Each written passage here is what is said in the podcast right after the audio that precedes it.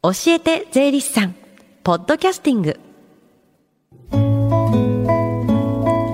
時刻は11時23分になりました。FM 横浜ラブリーで近藤彩花がお送りしています。この時間は教えて税理士さん。毎週税理士さんをお迎えして私たちの生活から切っても切り離せない税金についてアドバイスをいただきます。担当は東京地方税理士会島田一郎さんです。よろしくお願いします。はいよろしくお願いいたします。さあ今日はどんなお話でしょうか？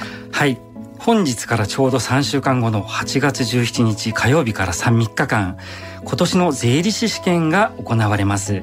で、税理士試験は毎年年に1回この時期に行われています。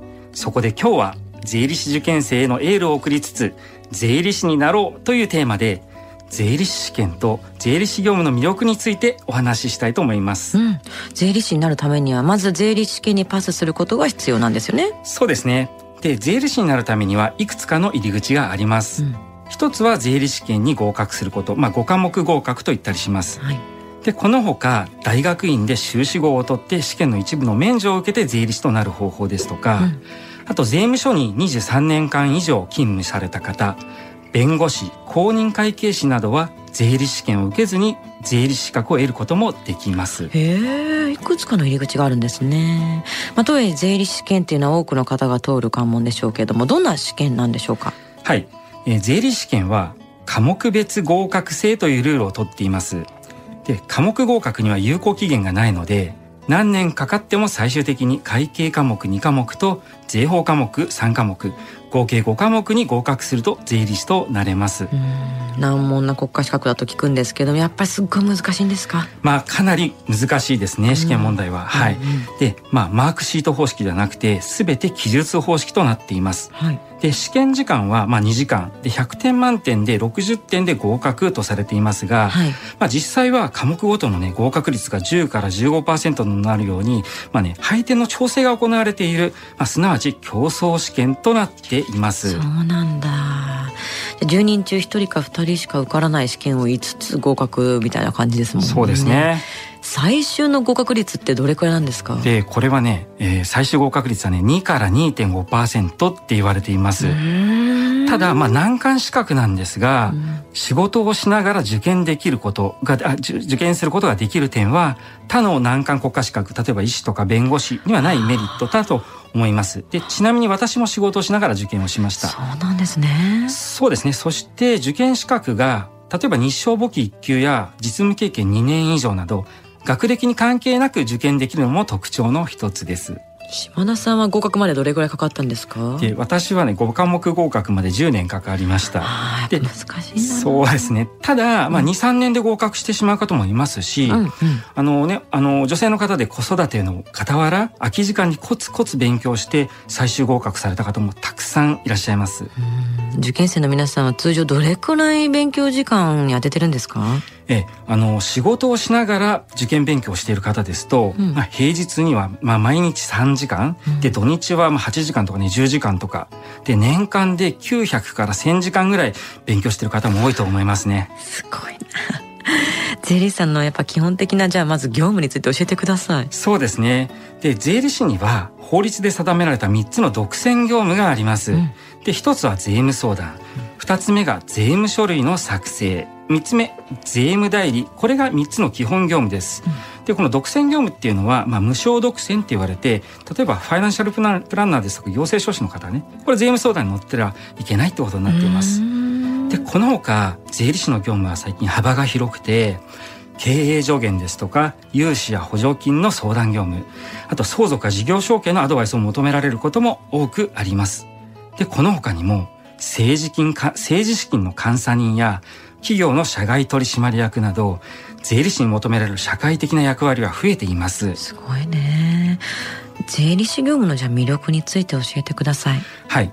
で一番の魅力はやっぱり自由なスタイルでね仕事ができるということです。うん、でこれは大手の税理士法人で社員として働くもよし。で独立開業するもよし、うん、で独立開業率がね、まあ70%くらいって言われています。で他の事業に比べて独立開業しやすいのは魅力の一つですよね。でそしてやっぱり収入の面。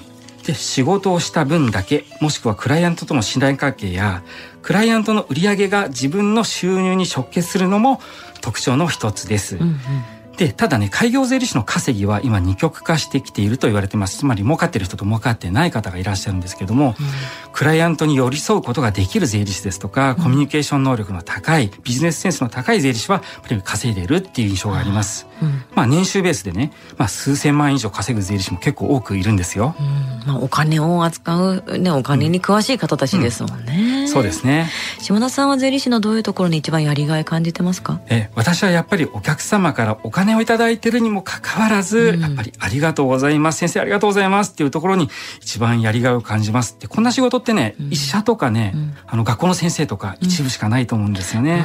なるほどね。年間1000時間近く勉強する。しかもそれでこの合格率ってすごい。いや税理士受験生っていうのはこう、ね、アスリートと同じような生活してるんじゃないかなと思ってしまいますよね。まあ、本当にねオリンピックも盛り上がってきましたが、うんうんうんうん、やっぱりね今受験生は税理士受験生最後の追い込みの時期になっています。うん、で税理士試験にね合格するとやっぱり人生は大きく変わると思います。うん、で、やっぱりね、あの夢はね、願った人に必ず叶うと私は思っています。うん、で、私も十数年前にこの番組に出ることって、出演することって、やっぱり夢の一つで、うん、やっぱり税理士になってこうやって夢を叶えることができました。で、ここからね、まだ3週間あります。まあ21日間って受験生みんな思ってるんですけども、はい試験当日の最後の1秒まで諦めずに頑張った人に未来は開けると思います。で、そしてね、最後まで努力した人に奇跡は起こりますし、私も奇跡を起こして合格した税理士の一人です。うんさあ、6月7月担当していただいたそんな島田さんですけれども、今日の出演最後になります。8月から担当の税理士さんを紹介してください。はい。8月からは山下大輔先生が担当していただくことになります、うん、で引き続きこちらの番組をよろしくお願いいたしますはい放送聞き逃した、もう一度聞きたいという方、このコーナー、ポッドキャスティングでもお聞きいただけます。FM 横浜のホームページ、または iTunes ストアから無料ダウンロードできますので、ぜひ、ポッドキャスティングでも聞いてみてください。番組の SNS にもリンクを貼っておきます。この時間は税金について学ぶ教えて税理士さん。今日のテーマは、税理士になろうでした。島田さんありがとうございました。はい、ありがとうございました。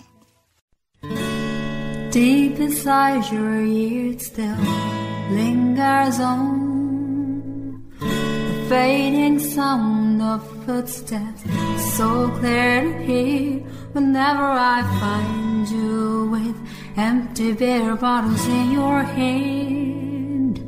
I see someone four years old staring back at me.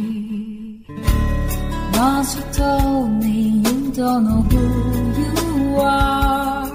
There are pieces of you lost somewhere along the way. You've been searching hopelessly in a wrong place. Cause they have always been with you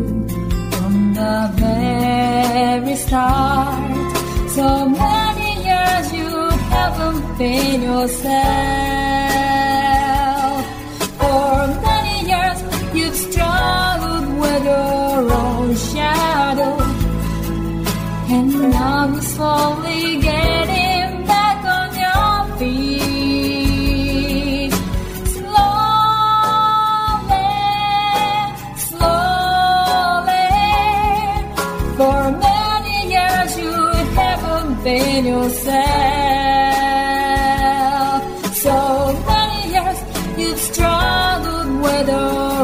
shadow. And now you're here with me, Robert, all the lost pieces together.